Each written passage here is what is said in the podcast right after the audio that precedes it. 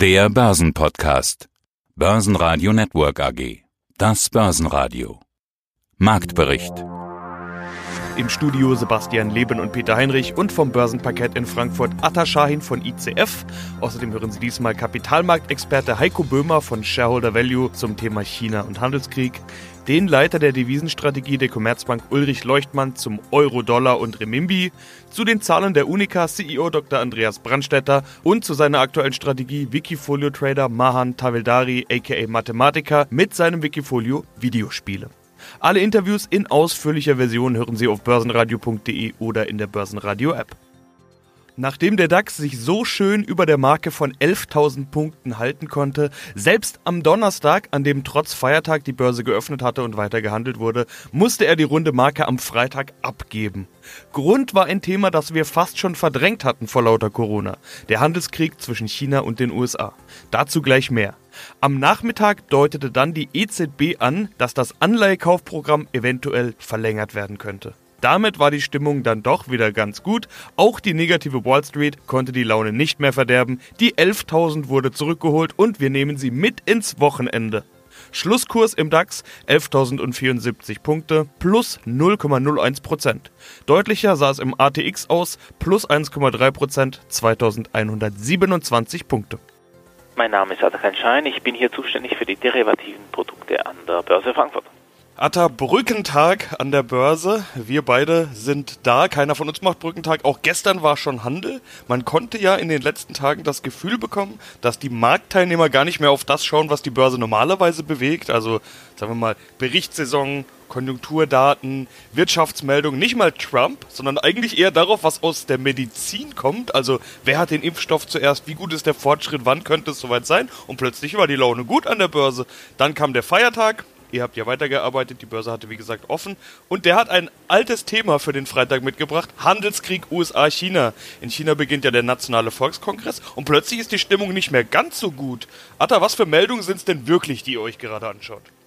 Wie du schon richtig gesagt hast, ich bin, glaube zuerst Börsenhändler und mittlerweile bin ich Hobby-Virologe. In der Tat, es ist hier gerade viel los. Wir, wir, sind beim DAX wieder über die 11.000 gekommen. Wir schwächeln gerade momentan wieder. Uns geht bisschen die Puste aus. Und in der Tat schauen wir jetzt doch vermehrt wieder auf China. Da hat sich so ein bisschen eingetrübt.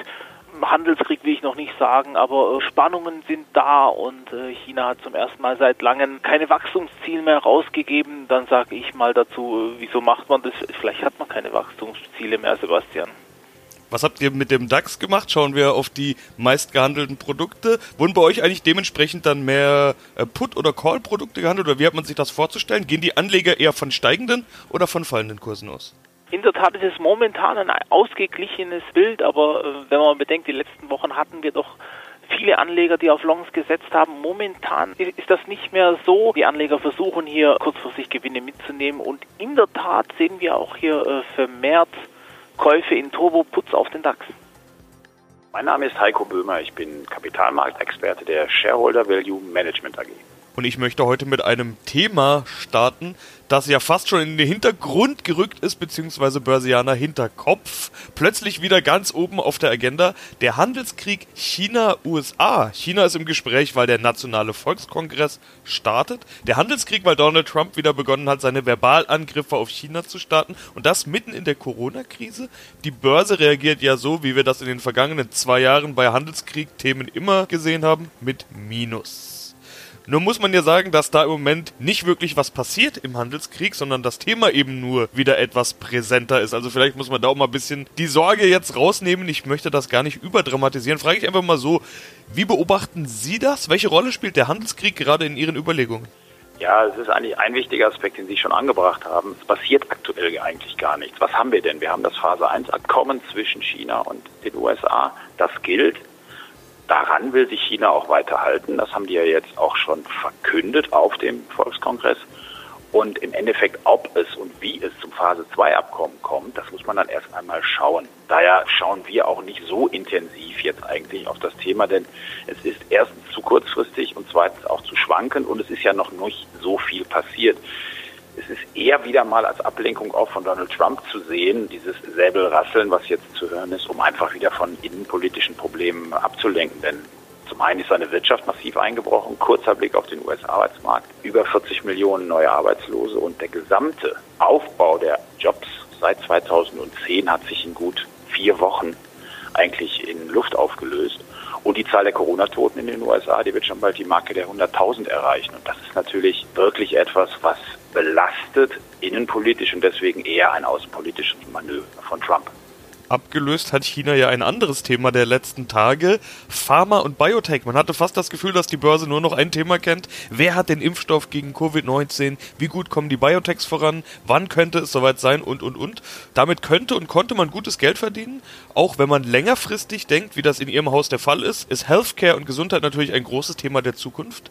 Sind Sie da gerade eigentlich mit dabei in diesem Spiel, in einer Branche, in der ja jede Menge passiert? Also keine Frage. Also diese Corona-Gefahr, die kann wirklich nur überwunden werden, wenn ein Impfstoff gefunden wird. Aber aktuell ist es ja noch völlig unklar, wer da die Nase vorn haben wird. Und daher ist das, was wir alles aktuell an der Börse erleben, reine Spekulation. Und das passt eben nicht zu unserer Philosophie des Value Investings. Wir haben eben diesen langfristigen Blick, den Sie auch gerade schon erwähnt haben. Und ein wichtiger Aspekt, auf den wir immer schauen, ist der wirtschaftliche Burggraben, also wirklich der Vorteil, den sich Unternehmen gegenüber der Konkurrenz aufgebaut haben und den auch verteidigen können. Und sowas gibt es tatsächlich im Pharmabereich, aber eben unter anderen Aspekten, beispielsweise Novo Nordisk ist hier ein gutes Beispiel, das ist der weltgrößte Insulinhersteller, der ist jetzt schon sehr gut positioniert. Und das passt eben auch deutlich besser zum Value Investing, wo es eben um langfristige Entwicklung geht. Sicherlich wird der Gewinner bei dieser Impfstoffrallye, möchte ich mal sagen, natürlich komplett durchstarten. Aber welche Hysterie wir gerade erleben, sieht man ja daran, dass selbst Phase 1 Ergebnisse jetzt schon so hochgejubelt werden. Aber das sind ja erst Ergebnisse mit wenigen Probanden gewesen und das sollte man wirklich nicht überbewerten. Mein Name ist Ulrich Leuchtmann. Ich bin Leiter der Devisenstrategie bei der Commerzbank. Das bedeutet, wir werfen unseren Blick wieder auf den Devisenmarkt, starten mit dem Euro-Dollar-Währungspaar. Beide Seiten haben ja Notenbanken, die auf volle Offensive setzen. Die Geldpolitik ist, ich würde mal fast behaupten, maximal gelockert. In den USA hatten wir zuletzt immer wieder das Thema negative Leitzinsen. Also man wird kreativ, man überlegt sich, wo könnte man vielleicht noch weiter lockern. Der Dollar ist gefallen daraufhin, als dieses Stichwort aufgetaucht ist, auch wenn noch nichts beschlossen ist. Aber auch der Euro orientiert sich ja tendenziell eher nach unten. Da haben wir wieder diesen Währungsabwertungswettlauf, über den schon oft gesprochen wurde. Äh, Herr Leuchtmann, wie beurteilen Sie gerade Euro-Dollar? Naja, in der Tat, die Zentralbanken haben tatsächlich nahe dem Maximum, was sie mit den Zinsen machen können. Und ja, Sie haben recht, bei der FED gibt es, bei der US-Notenbank gibt es Spekulationen darüber, dass sie den Leitzins sogar negativ machen könnte. Aber alle sind davon überzeugt, dass es nicht sehr negativ werden könnte. Wir haben es schon beim Euro gesehen. Die minus 50, die wir dort hatten, ist im Grunde jetzt die Untergrenze oder extrem nah an der Untergrenze. Im Grunde gilt also für beide Zentralbanken, sie können nicht mehr viel machen in Richtung Lockerung. Und in die andere Richtung ist es sowieso nicht opportun, momentan irgendwas zu machen, solange die Wirtschaften in beiden Volkswirtschaften unter Corona leiden. Das heißt also, bei den Zentralbanken haben wir im Grunde die Situation, dass keine großen Überraschungen von beiden erwartet werden. Das führt übrigens auch dazu, dass die Schwankungsbreiten von Wechselkursen wieder recht gering sind. Also trotz Corona bewegt sich Euro-Dollar, Sie haben es angesprochen, mal eben so ein bisschen hin und her, aber im Grunde passiert nicht viel. Wir sind schon seit einiger Zeit in der Spanne so zwischen 1,057 und 1,10 auf der Oberseite. Also eigentlich ist da gar nicht so viel los. Anders sieht es aus in China, da ist jede Menge los, nämlich der Nationale Volkskongress beginnt und es gibt ja schon einige Informationen zu Wirtschaft, Konjunktur, Ausrichtung und Co. Was man von dort auch noch erwarten kann, sind Hinweise auf Geldpolitik und damit im Endeffekt auch auf die Währung. Chinas Wachstum erstmals seit 30 Jahren negativ, erstmals seit 1990 wurde kein Wachstumsziel kommuniziert.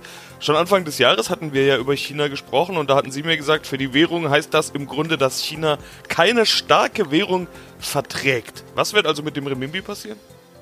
Na, wir sehen es jetzt auch schon. Wir sehen im Grunde seit der Corona-Krise eine, tendenzielle Schwächung des Renminbi. Hier muss man immer eher schauen gegenüber dem US-Dollar, weil das natürlich aus politischen Gründen der viel relevantere Wechselkurs ist. Und da sehen wir schon eine deutliche Schwächung des Renminbi. Jetzt mit den neuesten Nachrichten aus China, denen, die Sie angesprochen hatten, plus einem neuen Sicherheitsgesetz für Hongkong, was wieder mit den USA politischen Ärger bedeuten könnte, ist heute noch mal ein bisschen schwächer gegangen. Also wir sehen schon, der Renminbi tendiert zur Schwäche und momentan hat Chinas Regierung und Chinas Zentralbank natürlich überhaupt kein Interesse daran, sich dagegen anzustemmen, wie sie das in der Vergangenheit öfter gemacht hatten, denn Sie können froh sein, wenn der Exportsektor nicht noch preisliche Nachteile erleidet. Zusammenbrechende Nachfrage in Europa und in Nordamerika setzt den schon genug unter Druck. Aktienthema des Freitags war noch immer die Lufthansa. Immer neue Punkte werden bekannt, wie es weitergehen soll mit dem Flugverkehr. Außerdem steht noch die Finalisierung der Beteiligung aus. Der Bund wird einsteigen bei der Lufthansa und damit auch Mitspracherecht bekommen. Es gibt zum Beispiel Meldungen, dass die Lufthansa verpflichtet werden soll, alle bestellten Flugzeuge bei Airbus abzunehmen.